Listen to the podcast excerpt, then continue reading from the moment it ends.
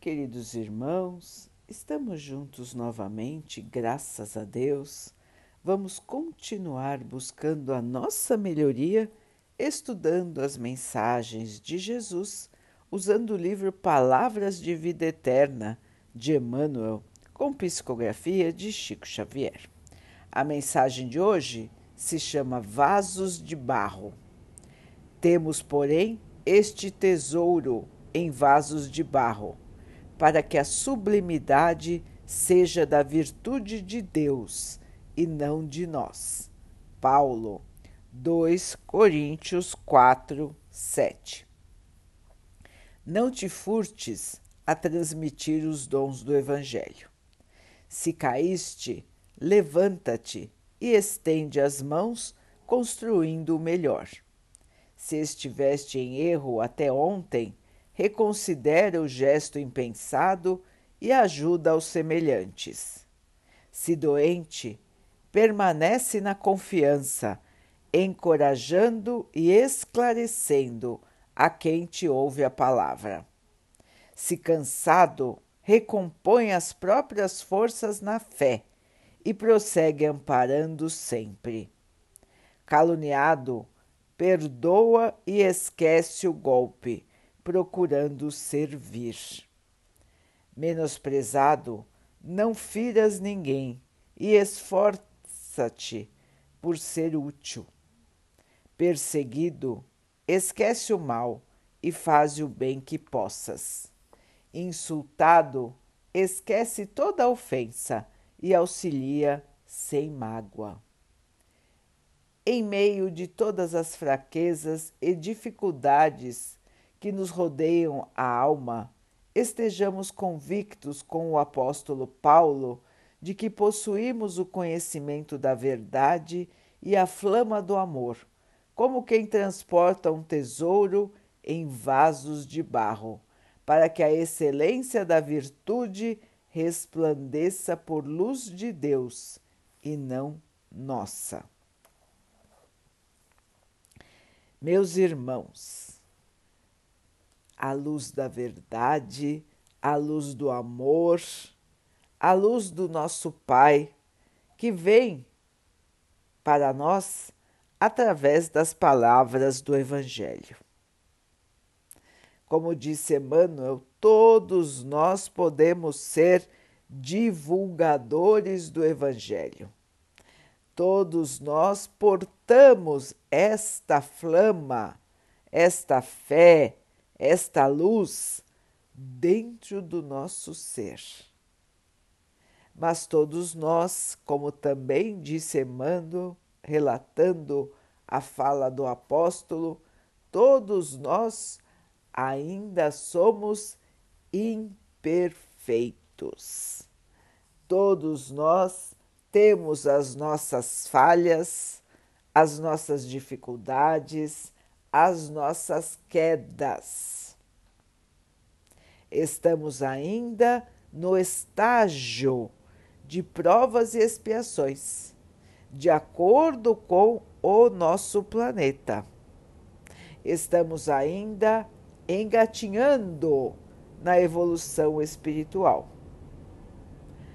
É importante, irmãos, que tenhamos consciência das nossas fraquezas das nossas dificuldades, mas que isso não nos impeça de levar a palavra do Evangelho aos nossos irmãos. E melhor ainda, que levemos a palavra do Evangelho e o exemplo de vida de acordo com o Evangelho. Não adianta apenas falarmos do bem, nós precisamos viver o bem, nós precisamos viver a caridade. Não adianta só falar da fé, nós temos que experimentar a fé, nós temos que sentir a fé nos guiando, nos levando pelos caminhos da vida, pelas dificuldades, pelas tristezas, pelas decepções, de maneira que nós não caiamos. E se nós cairmos, meus irmãos, nós vamos levantar e vamos continuar. Essa é a beleza da vida, irmãos. Dificuldades vêm para que nós possamos ultrapassá-las com a nossa fé, com a nossa força, com o nosso amor e continuarmos fazendo o bem e distribuindo o bem. Até que um dia, meus irmãos, nós estejamos purificados e assim, sem mais inferioridade no nosso ser, nós vamos ser espelhos do Criador, verdadeiros discípulos, purificados totalmente no nosso ser. Ainda vai levar um tempo, mas não faz mal. A trajetória é de aprendizado, irmãos. É de aprendizado e é de trabalho. Não é porque somos imperfeitos que nós não vamos trabalhar. Não é porque somos imperfeitos que nós vamos deixar de levar a mensagem do Evangelho, a mensagem do amor, a mensagem do bem. Que os outros nos olhem e digam: nossa, aquele falando isso, mas ele ainda não consegue fazer. Pois é, irmãos, é verdade. Muitas vezes nós dizemos coisas que nós ainda não conseguimos fazer mas é ouvindo e repetindo que um dia nós vamos também conseguir fazer. Então, nós não podemos ser hipócritas de achar que porque estamos transmitindo a mensagem do Evangelho, nós já somos purificados. Temos que ter a consciência que somos, como bem disse o apóstolo, vasos de barro a transportar um tesouro maravilhoso. Estamos transportando a palavra do Evangelho para os nossos irmãos, mas nós somos, assim como os nossos irmãos, imperfeitos. Somos vasos de barro ainda. E um dia seremos só luz. O barro sairá de nós e seremos luz, assim como nosso Pai, assim como nosso Mestre amado Jesus.